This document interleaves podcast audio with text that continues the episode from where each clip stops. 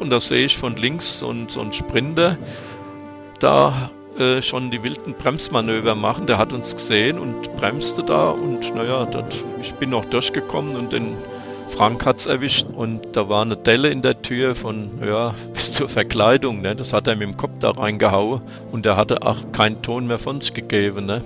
Und ich dachte, er ist tot, ne? Moin, grüß Gott und hallo liebe Leute da draußen. Ihr hört hier den Podcast Landy und Leute. Mein Name ist Rainer Schuler, alias die Landratte. Ihr seid hier heute in meiner allerersten Folge und zu Gast ist Volker Lapp.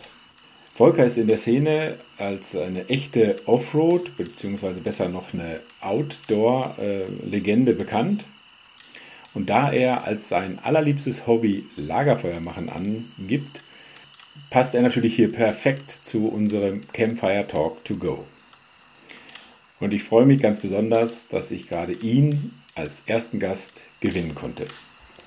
Volker wird einigen von euch äh, bekannt sein als Autor des mittlerweile in der 40. Auflage erschienenen Buchs Wie helfe ich mir draußen, welches eben auch seinen legendären ähm, Ruf als Outdoor-Experte begründet. Unser Schwerpunktthema heute ist aber eben seine Teilnahme 1984 an der Camel Trophy.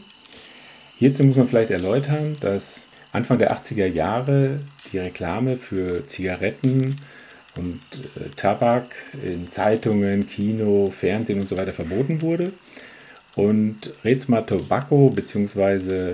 Camel hatte dann die Idee, so als Marketing-Gag eine Camel Trophy ins Leben zu rufen, weil für diese Camel Trophy konnte man natürlich werben. Schön in ganzseitigen Anzeigen. Erschien dann immer das Camel-Logo und so weiter. Und wir hatten damals äh, durchaus Interesse dort mal dran daran mal teilnehmen zu können. Es gab da nämlich immer ein kleines Teilnahmerkärtchen. Da haben wir immer nachgeschaut, haben das ausgefüllt und weggeschickt. In der Hoffnung, dass man dann eben an dieser Camel Trophy als ausgeloster Teilnehmer mit dabei sein konnte. Volker äh, ist das auf anderem Wege geglückt, was wahrscheinlich auch sinnvoller war. Und genau darüber werdet ihr heute mehr erfahren. Und ich sage nur eins, Macht es euch jetzt am Laber, äh, Lagerfeuer bequem und hört den Campfire Talk to go. Viel Spaß dabei. Ja, so Volker, hallo. Du bist heute mein erster Gast im allerersten äh, Podcast von mir. Der Podcast heißt Landy und Leute. Das äh, ist jetzt fast irgendwo auch ein Experiment. Nichtsdestotrotz bin ich ganz, ganz stolz darauf, dass du als echte Offroad oder eben Outdoor-Legende hier dich bereit erklärt hast, bei mir mitzumischen. Die, Im Vorgespräch hatten wir schon darüber gesprochen, was du alles gemacht hast. Und ähm, da würde ich natürlich gerne mal damit anfangen, wo kommst du her sozusagen, wo bist du aufgewachsen, was waren so deine ersten, vielleicht auch beruflichen Schritte, damit wir mal ein Bild davon bekommen, was dein Leben, wo dein Leben gestartet ist. Tja, ich bin in Hanau geboren, und habe mich schon sehr früh für die Jagd interessiert, also sprich Wald. Habe schon ganz früh meine Eltern genervt, dass ich gerne einen Hund hätte. Habe ich drei Jahre habe ich sie genervt, dann durfte ich mir einen Dackel kaufen. Okay. Und äh, den habe ich dann auch ausgebildet, war dann in dem Tackle Club Kleinauheim das jüngste Mitglied. ja, da, da gibt es ja sogar eine Überschneidung. Ich hatte auch wirklich einen kleinen Tackle und war auch damit auf Ausstellungen. ja, meiner war nicht so schön, weil er eine Warze auf der Nase hatte, aber sonst war er prächtig und hat alle Tiere gefangen, die er nicht fangen sollte. Gut. Und so bist du in das Out, in den Outdoor-Bereich schon das erste Mal, also du hast vorhin Wald gesagt, eingetaucht. Ja, das war, meine Eltern äh, haben mich an sich immer da gefördert, wobei wir keine jachtliche Familie waren.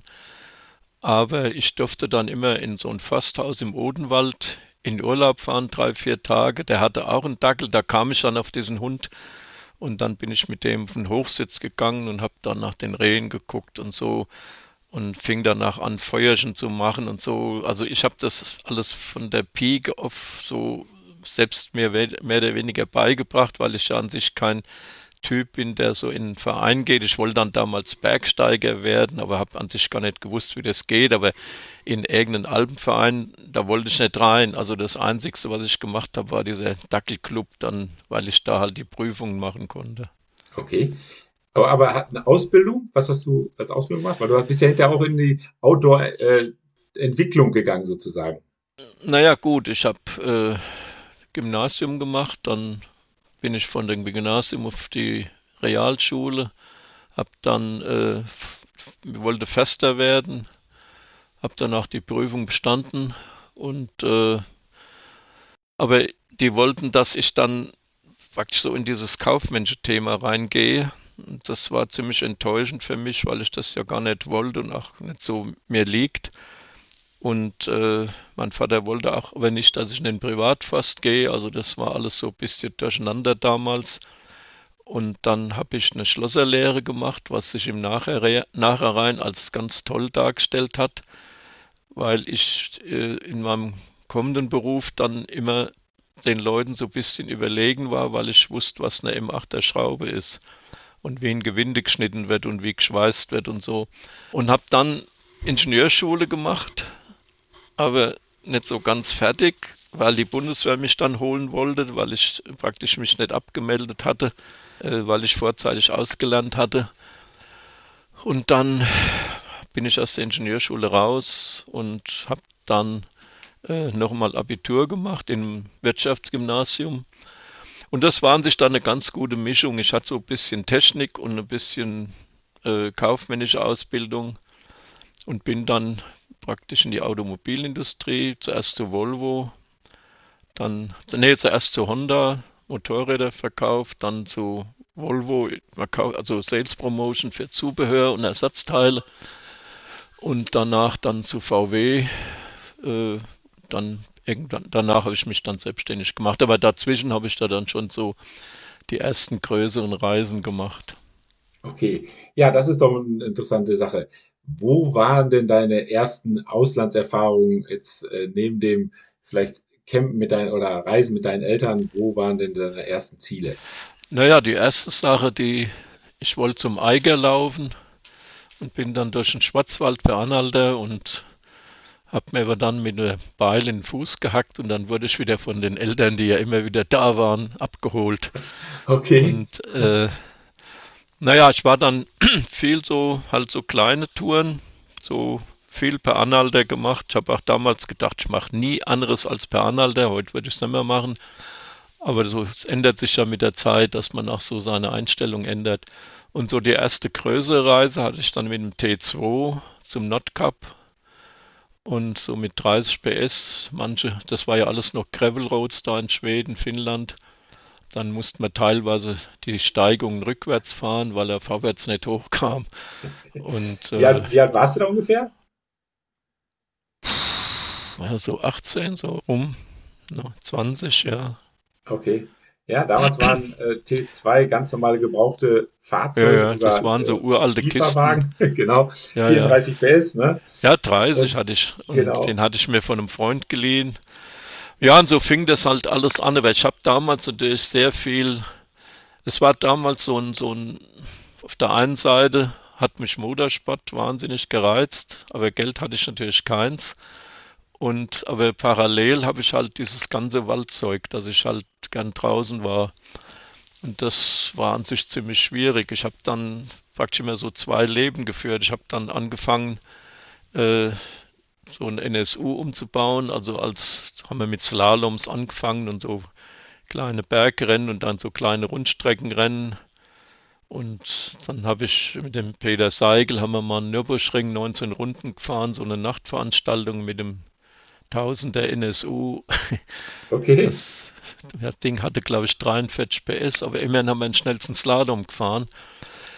Ja, und so ich merkte allerdings dann, dass, dass das mit dem Motorsport halt, das, das kommst du mit dem Popo nicht hoch. Das ist so viel Geld, was du da versenkst. Und ich habe dann in der Schulzeit Taxi gefahren. Und äh, ja, also. Um das zu finanzieren. Ja, ja, aber ich irgendwann, ich habe dann Schrott-NSUs gekauft, habe die zerlegt und habe die Anlasser die Lichtmaschinen und die Türen verkauft. Aber das war alles ein harter Job. Also der Motorsport ist wirklich nur, wenn du richtig Geld hast. Ne? Und dann habe ich das auch aufgegeben. Ja, und beim NSU-Rennstall anfangen, den gab es wahrscheinlich noch nicht so. Bitte nochmal? Da müsste sie beim NSU-Rennstall anfangen und den gab es wahrscheinlich so noch nicht. Ja, auch selbst mit NSU, selbst so ein TT, ich meine, das waren ja richtig tolle Autos damals und äh, da hattest du an sich, wenn du über eine gewisse Klasse gegangen bist, äh, hattest du keine Chancen. Die Dinge, wir sind damals gegen die Gordinis gefahren, die hatten schon 130 PS, wir hatten 100, 103 und äh, ganzen Simgard-Dinge und so. Also das war ein hoffnungsloses Thema. Und ich war dann sehr froh, dass ich dann so von mir auch, hab dann, bin immer noch schnell auf der Straße gefahren. Das hat mir auch Spaß gemacht, macht mir auch heute noch Spaß. Aber ähm, im Endeffekt war ich dann froh, dass ich irgendwann in diese Geländewagen-Sache so reinkam. Genau, also von der Rennstrecke auch in die Offroad-Strecke rein. Wie ist das ja, passiert? Ja, genau, genau. Wie ist das gekommen? Dass du dann, Bitte nochmal. Wie bist du dann von der Rennstrecke in die Offroad-Strecke gekommen? Naja gut, Autos haben mich schon immer interessiert und äh, dann, ja, so fing das damals an. Dann gab es ja diese Camel Trophy. Aber was war, dein erstes, was war dein erstes 4x4-Fahrzeug? Mein erstes 4x4 war ein Petrol, der 3 Liter. Nissan Petrol, ja. Ja, ja, mit dem, mit dem, äh, also ohne Turbo wie hieß der, 160, glaube ich, ja. Das war mein erstes Auto. Aber dann habe ich ja damals schon die Kurse gemacht. Ich habe diese Expeditionsseminare. Und dann also hat nicht, es. Nicht nur um zu reisen, also um in ferne Länder zu kommen oder besser zum Nordkap, sondern um damit auch, ja, genau, Expeditionen oder ähnliches. Also mich hat es, mich genau. hat es ja nie so interessiert, jetzt jahrelang wegzubleiben. Ne? Das ist mich, was mich ja wahrscheinlich unterscheidet von vielen Leuten, äh, die jetzt mit dem LKW zwei Jahre um die Welt fahren oder fünf Jahre oder so. Das hat mich nie so gereizt, weil ich äh, an sich auch zu Hause immer spannende Sachen machen konnte. Und ich habe, ja, ich war einmal in Amerika, ein halbes Jahr, da haben wir so ein Ford Pinto gekauft das ist so ein 2-Liter Ford-Kombi gewesen. Da sind wir 50.000 Kilometer einmal Amerika rund, also von New York startet nach Mexiko runter, dann auf der anderen Seite hoch, Alaska. Ich hatte ein Schlauchboot dabei und dann haben wir Yukon gefahren das erste Mal und sind dann über Kanada praktisch wieder nach New York zurück. Und das war toll. Und Wie lange braucht man für sowas? Halb Jahr sind wir gefahren, drei, ja, sechs Monate mit einem Freund. Okay. Und äh, aber davor hatte ich ja schon so eine Segelsache gemacht. Das hat mich ja hauptsächlich interessiert. Es hat mir immer mal so überlegt, dass ich mit dem Schiff, ich habe immer auch Boote gehabt und so ein Segelschiff, das hat mich schon gereizt. Und dann habe ich einen Segelkurs gemacht im Bodensee und habe meinem Kumpel damals, mit dem ich auch den Motorsport, die Motorsportsachen gemacht habe, und dann hatte ich so kleine Motorboote, sind wir von da nach Dubrovnik die ganze jugoslawische Küste entlang gefahren mit einem 4,20 Meter Boot mit 200 Liter Sprit drin, da haben wir drauf geschlafen. Und äh, diese Bootsache hat mich immer gereizt und dann habe ich gesagt zu meinem Kumpel, man könnte doch mal so, so Hanau, Afrika Hanau machen. Und dann sagt er, nee, ich bin verheiratet und so und naja gut.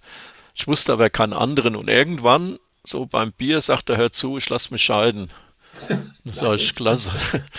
Und naja, dann haben wir ab Ich hoffe Tag, aber nicht nur wegen dieser, dieser Möglichkeit, mit dir mitfahren zu dürfen. Ja, also das war schon, also ich meine, das in sein Inneres habe ich dann nicht so reingeblickt, war mir auch egal, aber er sagt, ich lass mich scheiden, wir fahren mit dem Boot weg. Okay. Und dann haben wir in Berlin ein internationales Folgeboot gekauft. Also das war natürlich auch wichtig, dass das Boot seetüchtig ist oder zu machen ist. Wie groß war das? Äh, also größer, 7,65 Meter, 7 Meter 65, äh, Kunststoffboot, aber keine Stehhöhe und nix und kein Motor, so ein kleiner Außenbord da hinten dran. Also das war schon eine mühselige Sache. Das Ding haben wir in Berlin gekauft und gebraucht und haben es dann nach Hanau geschafft. Ein Kumpel von mir, der hat eine LKW-Werkstatt, da haben wir das Ding reingestellt habe dann die Wohnung aufgegeben und habe dann schon ein halbes Jahr in dieser Halle gewohnt auf dem Schiff und habe das dann umgebaut, um das seegängig zu machen. Aha, und sind wow. dann von Hanau praktisch die Flüsse runter den Rhein, also Main, Rhein, Mosel, Saon, Rhone, die so, Rhone runter wow. ins Mittelmeer, Côte d'Azur und dann praktisch äh, Korsika, Sardinien, Tunesien und von Tunesien nach Mallorca und von da dann wieder die Küste hoch, also an die spanische Küste entlang und dann wieder die Rhone hoch und haben wir dann 360 Schleusen gejuckelt und sind dann irgendwann wieder nach neun Monaten in Hanau angekommen. Und das war schon ganz schön so und das hat auch Spaß gemacht. Ja, aber das ist ja schon ein echtes Aussteigen, was du vorhin sagtest, dass äh, neun Monate war damals war wie heute vielleicht fünf Jahre, aber das war schon sehr außergewöhnlich, oder? Ja, ja, gut, das war schon, ja, ja, war schon außergewöhnlich. Aber für mich war es an sich, ich habe das mir immer so was überlegt und dann habe ich die Möglichkeiten mal so äh, angedacht, ob ich das kann. Ich war auch nie so. Warte mal, ist irgendwas faul hier. Also ich muss ähm, ein bisschen aufpassen, dass nicht zu viele Nebengeräusche entstehen. Ja, ja, ich habe eben die Brille abgesetzt. Okay. Und äh, ich habe an sich diese Touren, die wir gemacht haben, egal was, immer erst überlegt, ob ich das kann. Äh, und habe dann in dem Rahmen, was ich in meinen Möglichkeiten hatte oder was ich mir gedacht habe, was ich kann, äh, das dann umgesetzt. Ja, aber du bist schon ein bisschen an die Grenze gegangen, oder?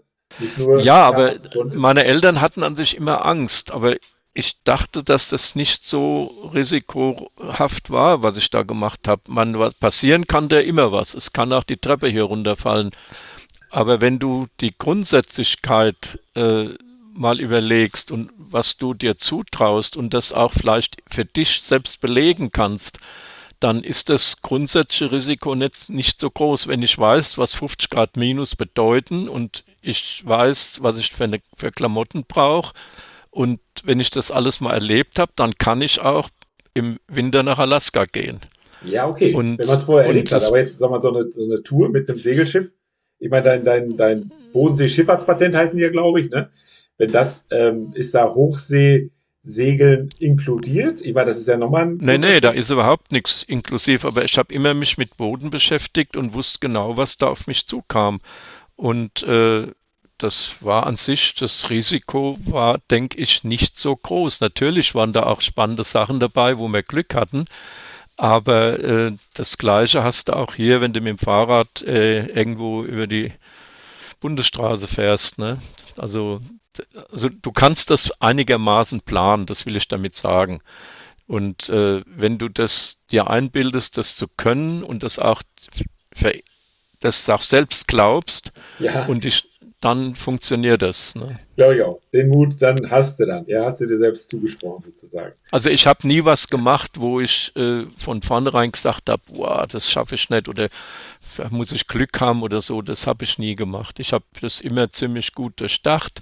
Wir haben uns immer, oder ich habe mich mit der Ausrüstung beschäftigt. Ich habe das auch äh, ja, zum Beispiel, was ich vorhin gesagt habe, dieses kleine Motorboot, das war ein winzig kleines Bootchen und wir hatten keine Rettungsinsel und gar nichts äh, und sind da die jugoslawische Küste entlang gefahren.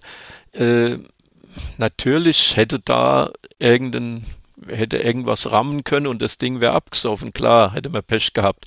Aber unter normalen Umständen hast du einen Küstenkontakt, du äh, fährst morgens los, du weißt, wo du nachts geschlafen hast und du kannst das Risiko einigermaßen einschätzen. Das ist wahrscheinlich einfacher zu erklären, wenn du heute äh, ja, Skifahren kannst und dann kannst du sagen, den Hang schaffe ich ohne, wenn ich mich irgendwo runterstürze und sage, das Ding ist eine Nummer zu groß, dann wird auch was passieren.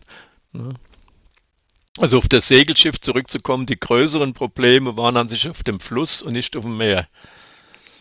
Okay, ja, das können wir vorstellen. Ja. Okay. Gut. Dann hattest du vorhin schon kurz erwähnt, kam es zur Camel Trophy. Aber genau das ist die Frage. Wie kam es dazu? Hast du das aktiv angestoßen oder ist man auf dich zugekommen? Nee, du musstest dich bewerben. Ich habe mir aber damals gedacht, dass da irgendeine Sekretärin da sitzt und diese Postkarten, die in den Zeitungen drin waren oder irgendwas mal rausreißt und dann einfach eine Briefmarke draufklebt und an Reynolds Tobacco schickt, dass man da wahrscheinlich keine Chancen hat oder wie ein Lottogewinn. Aber, aber so hatten wir uns das vorgestellt. Mein Freund und ich, wir hatten da auch mal mit dem Gedanken gespielt, was natürlich abstrus war, dass wir da nur hinschicken müssen und werden dann vielleicht ausgelost.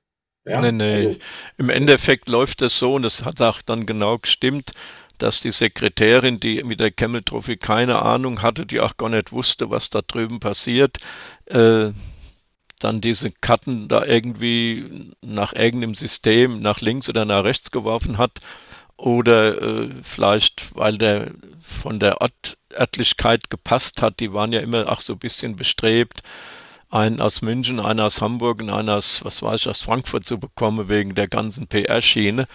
Und ich habe mir damals gedacht, ich mache da eine Bewerbung, so wie ich mich bei einem Job bewerben würde. Und habe da reingeschrieben, was ich schon gemacht habe und habe reingeschrieben, dass mir das Spaß machen würde und so weiter. Und dann wurde ich dann praktisch genommen, in Anführungsstrichen. Und dann fängt ja erst das eigentliche Thema an.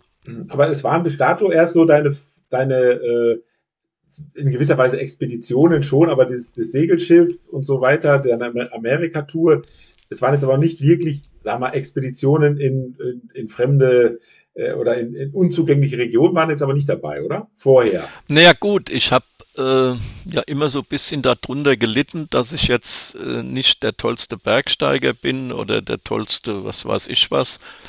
Ich habe wahnsinnig viel gemacht. Ich habe gefährt, ich bin geritten, ich habe, äh, wie gesagt, ich war auf dem Mont Blanc, bin ich hochmarschiert, ich habe einfach die Steigeisen mitgenommen, bin da hochmarschiert. Ne?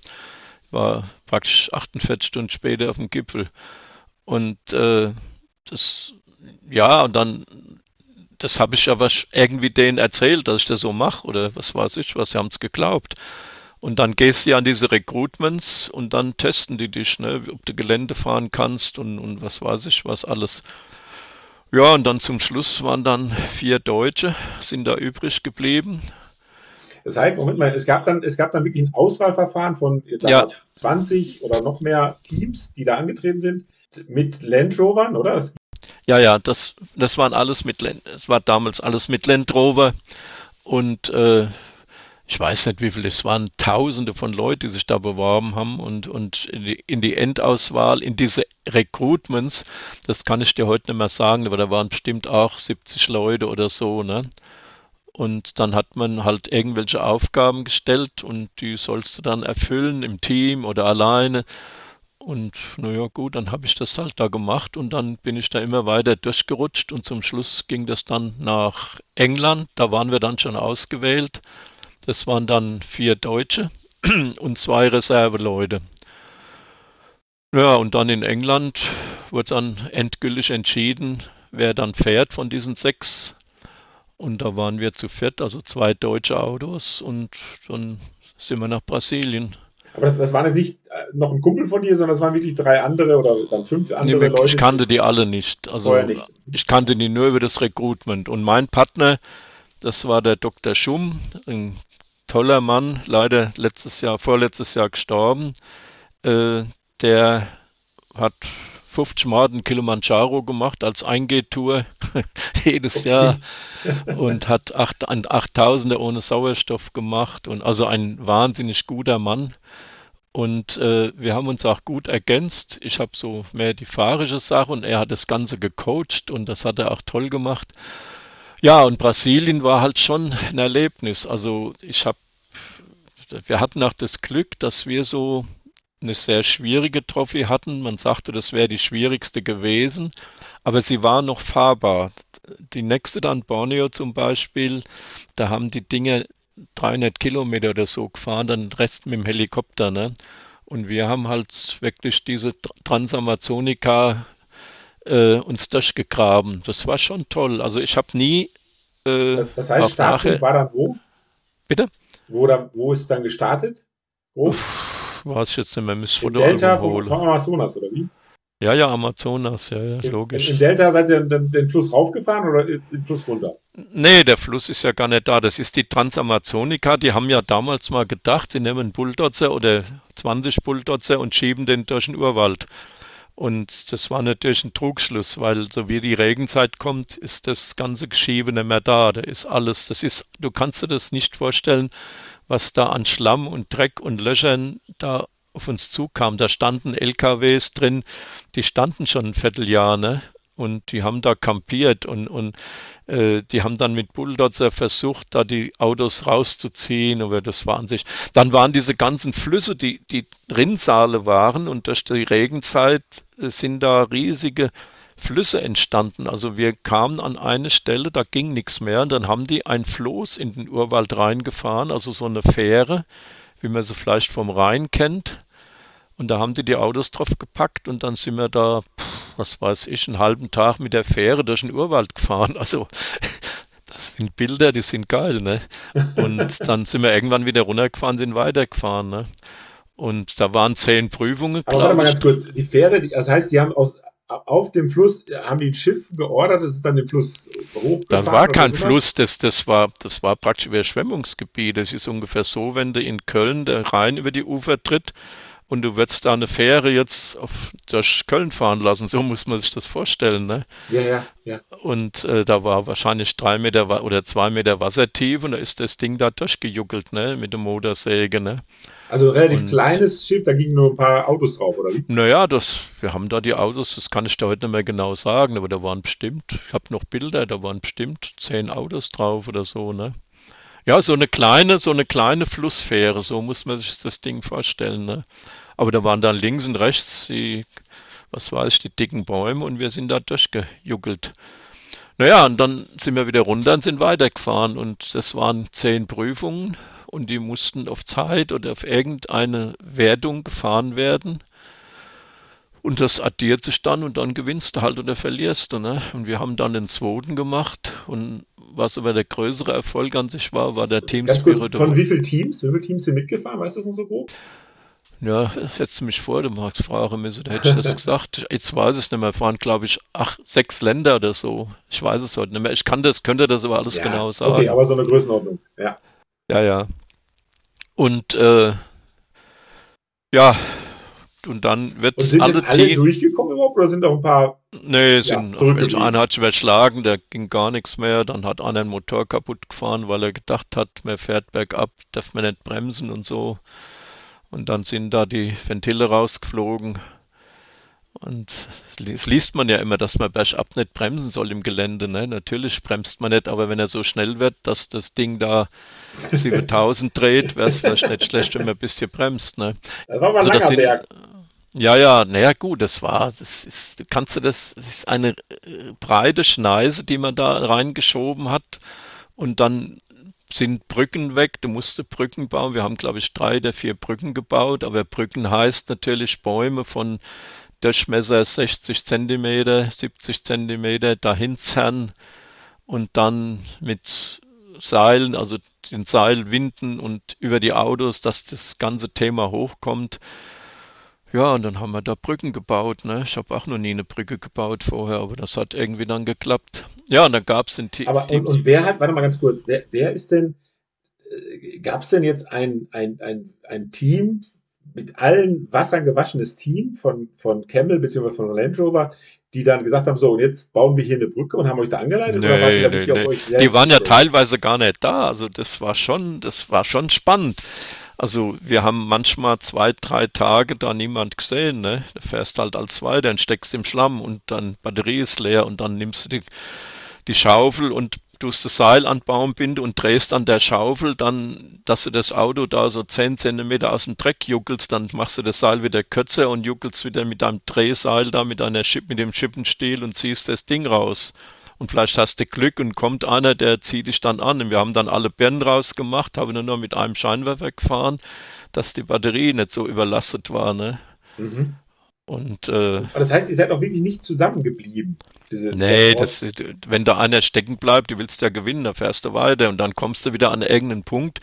Da steht dann wieder einer äh, von Kemmel und sagt jetzt, äh, seid ja alle da, wo sind die anderen, ne?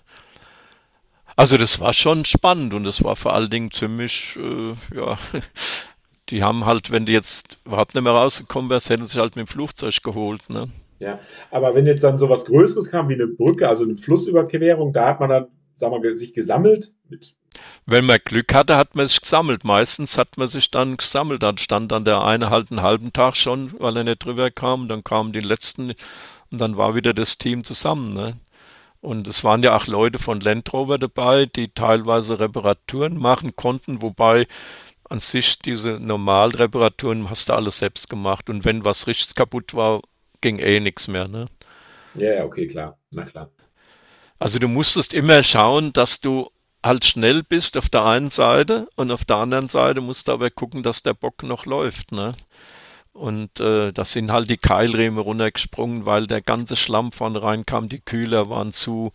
Und, und es war ja auch wahnsinnig warm. Wir hatten da Luftfeuchtigkeit von 90 Prozent oder so. Ne? Also, und die Mücken sind ja da zu Hochform aufgelaufen. Ne? okay, kann man sich. Und die waren tellergroß, oder? Naja, das waren, die waren ganz winzig. Das sind diese Blackflies, so Schnaken, denen kannst du auf den Kopf hauen, da sind sie weg irgendwann. Aber diese Blackflies, die sind halt da, ne? Die sitzen da und beißen dich und der Kumpel kommt, wenn du sie tot drückst und beißt dann weiter, ne? Und das war halt wahnsinnig warm und uns ist am ersten Tag schon 20 Liter Diesel im Auto ausgelaufen und äh, dann hast du da halt in dem Ding da drin gelegen vorne oder hast da ein Zelt aufgebaut, die Hose, die ist stehen geblieben, der war ja alles verdreckt, das war alles Schlamm und ja, ja das Auto sah aus, als hättest du ja, irgendwo rausgezogen. Ja, und, und was war jetzt für euer Team, für deinen Kollegen und dich, die schwierigste oder auch brenzligste Situation damals? Weißt du noch das Jahr? 84. 84. Naja, was habt, wo seid ihr wirklich mal gedacht, wo habt ihr wirklich mal fast ans Aufgeben gedacht? Nö, Quatsch. Das kannst du nicht aufgeben. Du fährst das Ding durch. Also ja, mir okay. war das auch klar, dass wir das Ding schaffen. Also wenn der Motor hält und das Getriebe hält, kommen wir da durch. Ne? Aber da gab es schon, wir, da war eine Strecke, die sie dann leider eliminiert haben. Da kamen nur zwei Autos durch. Ne? Und äh, das war natürlich blöd. weil wir durchkamen.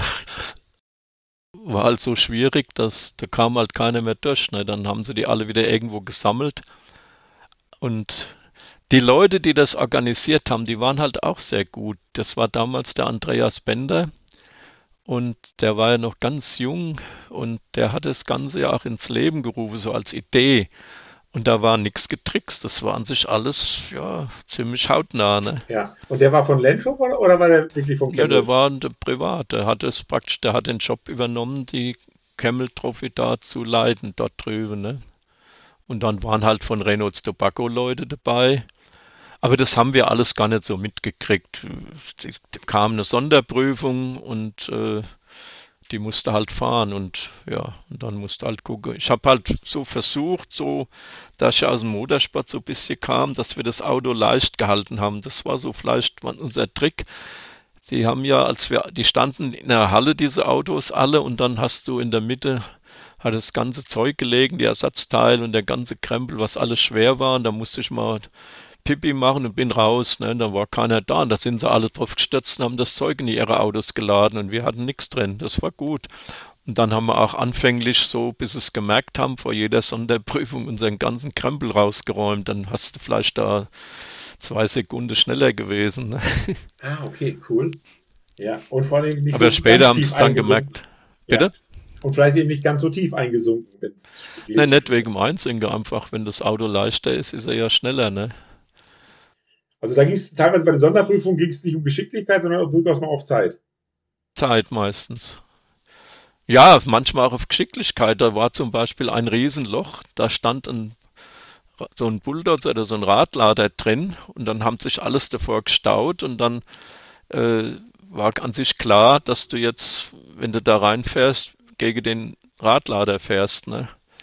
Da haben sich natürlich alle davor gescheut und dann habe ich schon, ja gut, da fahre ich halt durch. Da bin ich da durchgeknallt und habe das Ding an den Radlader geklatscht, hinten rechts. Und das war aber nicht schlimm und bin wieder raus und habe das Ding gefahren und habe gedacht, jetzt hast du natürlich die heiße Nummer gebracht. Dummerweise hat am Ende dieses Lochs die Zeitnahme gestanden, ne? Und da bin ich natürlich drüber gefahren und da waren natürlich die Punkte weg, ne? Das wusstest du alles aber nicht. Das haben die halt alle so gemacht, wie, wie sie gerade gedacht haben. Ne? Wie lange hat das Ganze dann gedauert? Drei Wochen, glaube ich. Ach du Schande, ehrlich, wow. Ja. Und verpflegungstechnisch, wie hat man da euch äh, bei Laune gehalten? Heißt, war das wirklich abgesichert oder hattet ihr wirklich auch immer für, für eine Woche Proviant an Bord? Ja, wir haben halt so Essen gekriegt irgendwie, das weiß ich gar nicht mehr genau. Verhungert sind wir nicht, aber richtig toll war es auch nicht, ne? Aber doch sehr, eher selbst gemacht, als wenn jetzt da dauernd ein schönes Camp stand mit einem Koch, der euch Da gab es kein schönes Camp. Also du hast, wenn du Glück hast, waren da mal ein paar Leute zusammen. Aber das war ja alles Dreck. Du hast ja im Dreck gesessen und das Auto war verdreckt und du warst verdreckt und das Schlamm ist dir die Schuhe oben rein und die, die Hose war steckesteif. Ich weiß noch, ich hatte so ein Moskitonetzzelt und das habe ich abends aufgebaut. Und äh, Schlafsack und sowas brauchst du ja alles gar nicht, ist ja immer warm. Und dann hast du da deine Schuhe unaufgeknotet, dass die Hose runterkam. Dann hast du die da vor das Zelt hingestellt, mehr oder weniger, und bist da rein, hast geschlafen. Ne? Hast noch die Blackflies totgedrückt und hast halt dann geschlafen. Ne? Und dann morgens ging's weiter. Wow. So, und dann habt ihr tatsächlich den zweiten Platz belegt. Ja, wir haben einen zweiten gemacht. Die Italiener haben gewonnen. Wir haben einen zweiten gemacht und haben den Team Spirit Award gewonnen. Das war dann schon toll, Was weil ist da entscheiden alle. Bitte? Ist das ein Sonderpreis oder was ist das? Naja, das ist, da entscheiden alle Teams, die mitfahren und die ganze Crew und alle Journalisten vergeben Punkte. Und da hatten wir das Glück, dass wir da die meisten Punkte hatten und dann haben wir das Ding gewonnen. Ja, das ist ja nochmal eine ganz besondere Auszeichnung. Ja, das war an sich die höhere Auszeichnung, ne? weil ja auch deine Kontrahenten da gestimmt haben. Das war schon schön. Also das hat mir auch gefallen. Das heißt, ihr seid nicht immer rücksichtslos an den anderen vorbeigefahren, sondern ihr habt euch auch mal bereit Ach, na erklärt. ja, gut, wenn keiner geguckt hat, sind wir schon vorbeigefahren, wenn uns, uns irgendwelche Punkte bekommen haben. Also wir wollten halt gewinnen, klar, ne? Also man, wenn du da den mal Ritter spielst, ist auch nicht gut. Aber jetzt jemand hängen lassen, hätten wir auch nicht gemacht. Wir haben durch diese Brückenbauaktion, da haben wir halt gepunktet, ne?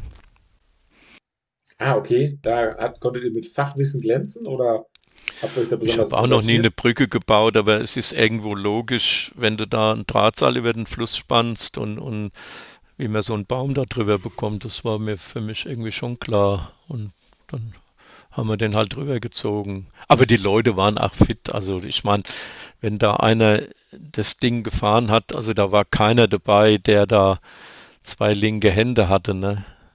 Ja gut, klar, das kann man sich vorstellen. Das wäre ja Selbstmord. Die haben ja alle praktisch bei diesen ganzen Ländern diese Recruitments gemacht und, und die waren ja teilweise sehr viel äh, höher gewertet als bei uns. Also wenn, wenn die Türken, die haben glaube ich später mal gewonnen, da hat der äh, praktisch der Bundespräsident in Anführungsstriche die begrüßt. Bei uns war keiner auf dem Flughafen. Ne? Also in Deutschland war das ja immer so, ja, ist- der Deutsche muss ja immer irgendwas meckern, ne? Und das war auch bei der Camel Trophy später dann.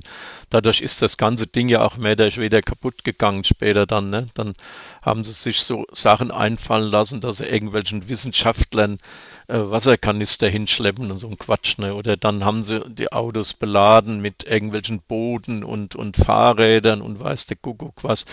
Das war ja nie der Sinn der Sache. Die Sinn der Sache war an sich von A so ein nach bisschen B. das- Charity sollte das dann werden. ja, ja. Im Ach so, Endeffekt okay. war das die die Aufgabe, das Auto von A nach B zu bekommen, ne? Und äh, ja, das war schon ein tolles Erlebnis, ja. Klasse. Hab dann später nochmal diese äh, in Argentinien und Chile, da gab es so einen Dunlop Iron Drivers Cup, den habe ich dann auch nochmal mitgefahren. Und was gab es da für Fahrzeuge? Das Auch? waren Toyotas, so PKWs. Ja, Okay. ja, das wird viel schnell gefahren und halt auf Okay. diesen Gravel Roads da. Ja. Also du sagtest mir schon, dass danach dann äh, Automotive-Branche, äh, Marketing-Events, ähm, das heißt mit der Erfahrung auch mit äh, Land Rover und mit, ähm, mit Camel, dass du dann da Blut geleckt hättest und bist in diese Schiene gekommen.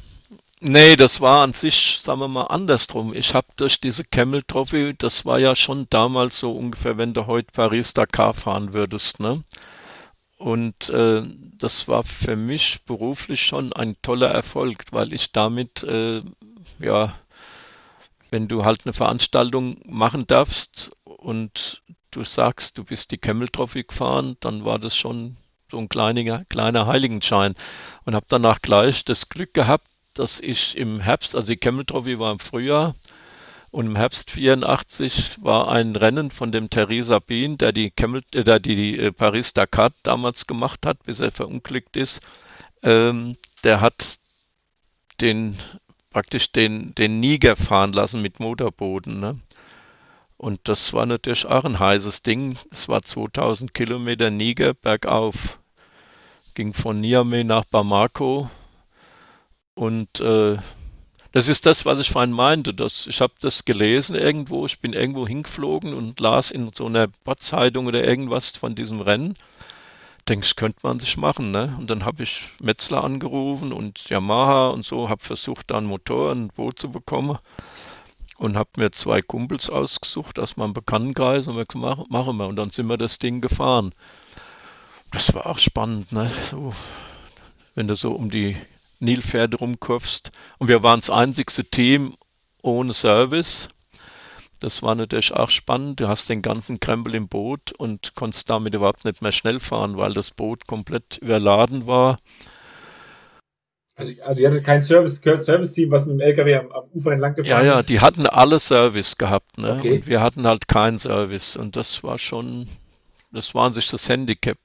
Das Boot war wahnsinnig schnell und äh, aber wir haben das Ding so überladen. Wir hatten da zwei Getriebe drin und was weiß ich, was 200, naja, 250 Liter Benzin und die ganzen Propeller, ne? Du fährst die ersten fünf Tage fährst du Wildwasser bergauf. Du sind so Steilstrecken drin, wo du an sich, wenn, wenn ich mir die Bilder heute anschaue, kannst du sich gar nicht hochfahren, aber irgendwie bist du es ja doch, hast es doch geschafft, ne? Ja, klar. Aber wenn du Pech hast, ist als Getriebe weg, ne?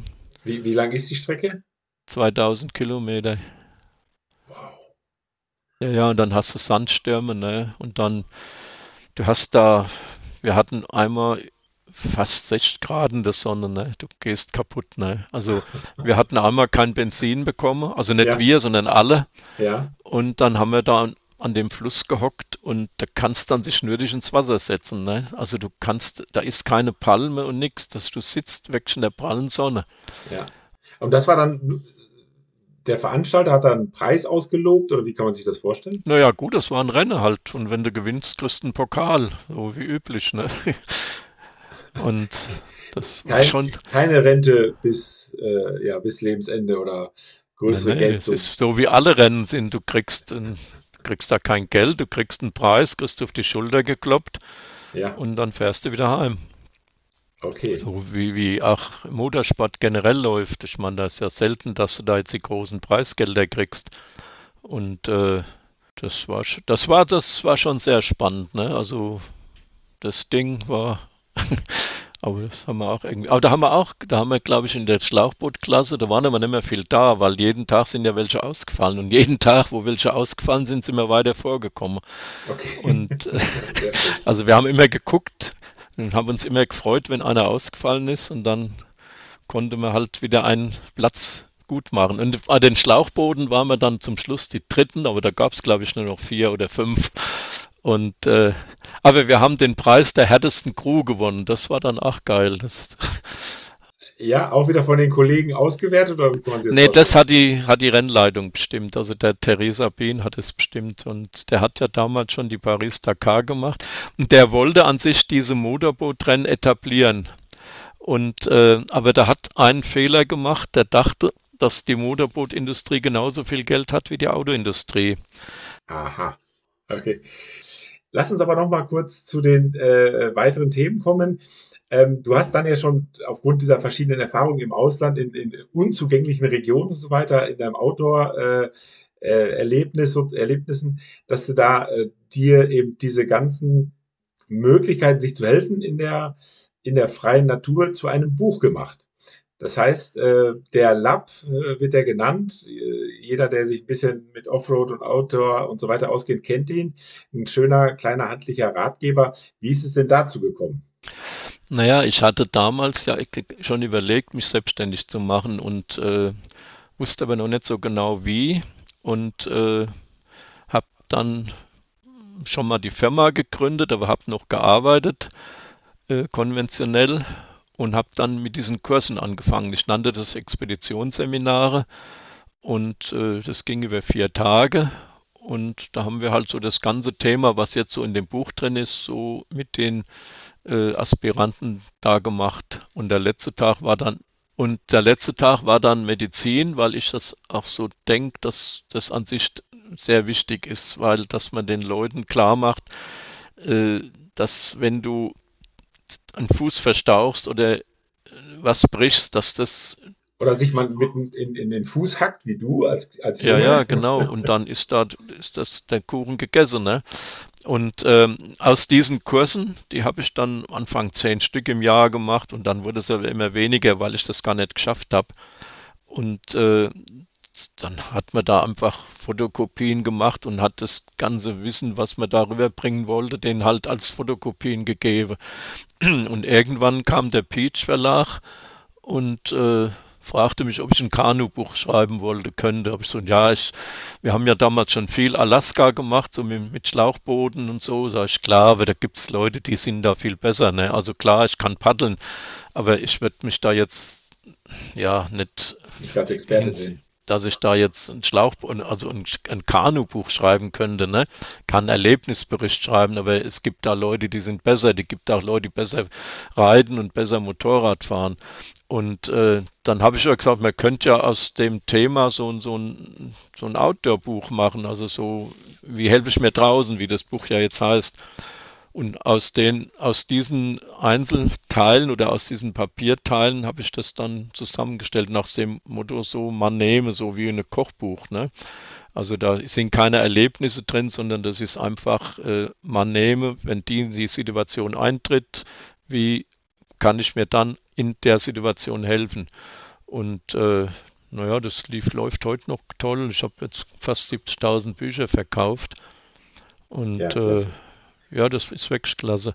Und, und was ist dein, dein, dein heftigstes Thema hier drin? Ich meine, du, da sind ja wirklich äh, kleinere, ja, du hast gerade schon gesagt, medizinische Tipps sozusagen drin.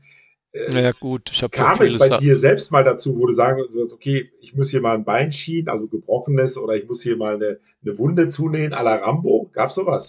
Nee, an sich nicht. Man, du hast, das sind halt manchmal Sachen dabei, wo du einfach Glück hast, ne? Und äh, aber mir ist halt klar, wenn, das kann auch jeder nachvollziehen, wenn du heute äh, 37,9 Fieber hast, bist du noch ein Drittel von dem, was du sonst die Klappe aufreißt. Ne? Und das muss man sich einfach am Klaren sein. Und deshalb ist für mich dieser Medizinteil oder der Arzt, den wir da dabei hatten an dem letzten Tag, äh, ganz wichtig, weil da kannst du auch nicht mehr so viel improvisieren. Ne? Und man muss halt auch da schauen, dass man, wenn man irgendwo Schwächen hat, dass man die schon vorkalkuliert. Und äh, aber ganz geht's natürlich nicht. Wir haben in, in Norwegen Schlittenhundetrips gemacht, glaube ich, drei große, wo wir uns Hunde geliehen haben, aber den Mascher mitgenommen haben, weil sonst laufen die Hunde nicht, wenn man sie nicht kennt. Und da ist uns ein Schwerstunfall passiert. Äh, wir haben so eine Bundesstraße überquert oben in Norwegen und da war so ein Loch in diese Schneewand links und rechts von der Straße, die war drei Meter hoch oder zwei Meter hoch und da hat der Mascher oder irgendwelche Leute, die da wohnen, halt ein Loch reingeschnitten, wo wir dann mit den Hundegespanne angeschossen kamen. Der Mascher vorne weg, weil der ist ja vorne weggefahren. Das, der zweite Schlitten war ich und der dritte Schlitten war ein Kumpel von mir. Und äh, der Donner da durch, der konnte ja auch nicht anhalten und du kannst ja auch nicht, äh, der hat glaube ich sechs Hunde dran gehabt. Ne, wir hatten sechs und der hat glaube ich zehn davor. Ja, wir hatten sechs. Und äh, dann hast du, ja, kannst, siehst ja vorne nichts. Also der Hund, der ist schon, auf der, die Hunde sind schon auf der anderen Seite und da kommt erst dein Schlitten.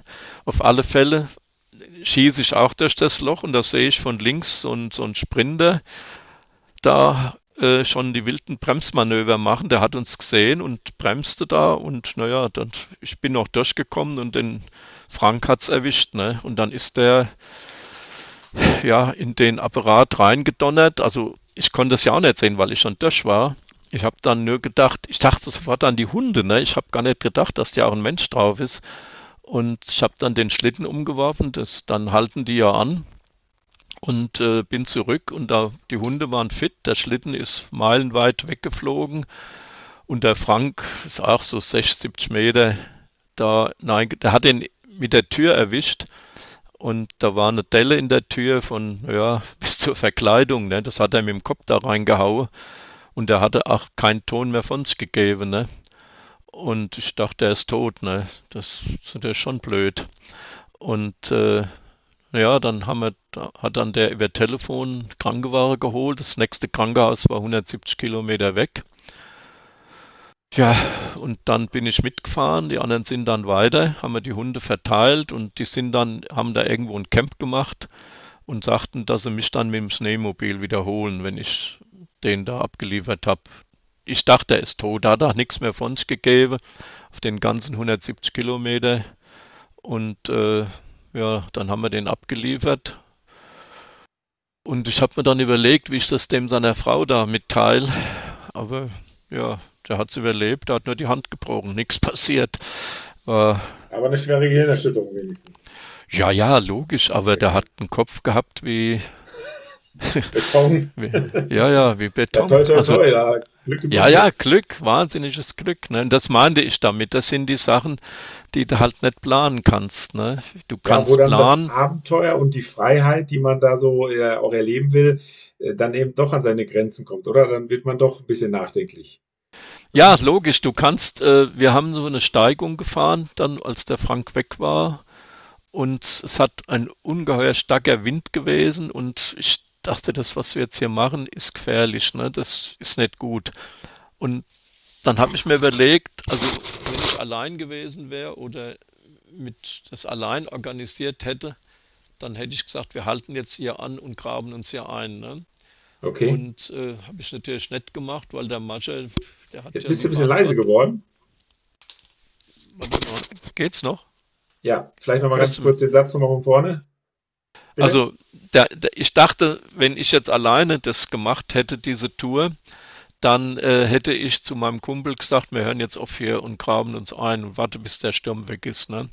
Und äh, das haben wir natürlich nicht gemacht. Ich habe das als gedacht, aber naja gut, dann sind wir weitergefahren und dann irgendwann haben wir ein Camp gefunden und dann haben wir uns abends in der Halle und da sage ich, das war schon heiß. Ne? Sagt er, ja, an der Stelle sind letztes Jahr zwei Rescue-Leute tödlich verunglückt.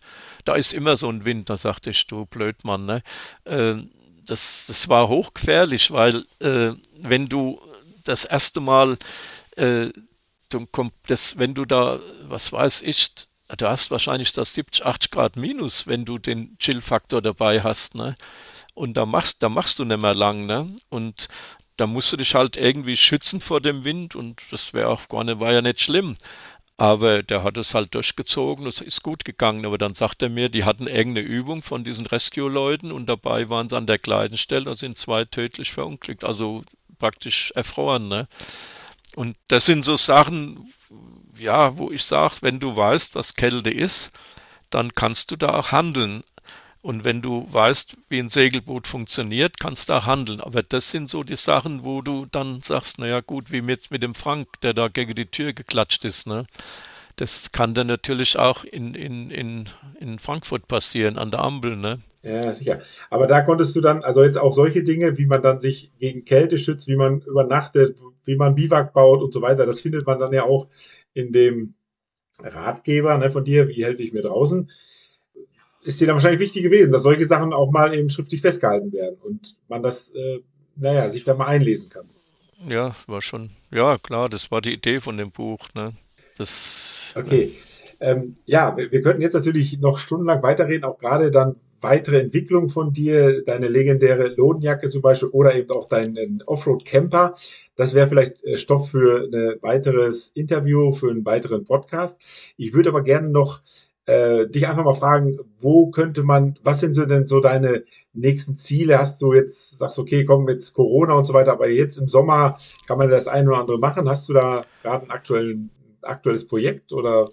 Naja, ich habe so ein bisschen das Problem zurzeit, dass meine Mutter nicht mehr fit ist und ich zurzeit die letzten zwei Jahre äh, sagen wir mal, die großen Auslandssachen, so wie Alaska und so, nicht machen kann. Ich wollte nach Australien, das habe ich abgesagt, weil ich muss versuchen, innerhalb von maximal fünf Tagen zu Hause zu sein. Ne?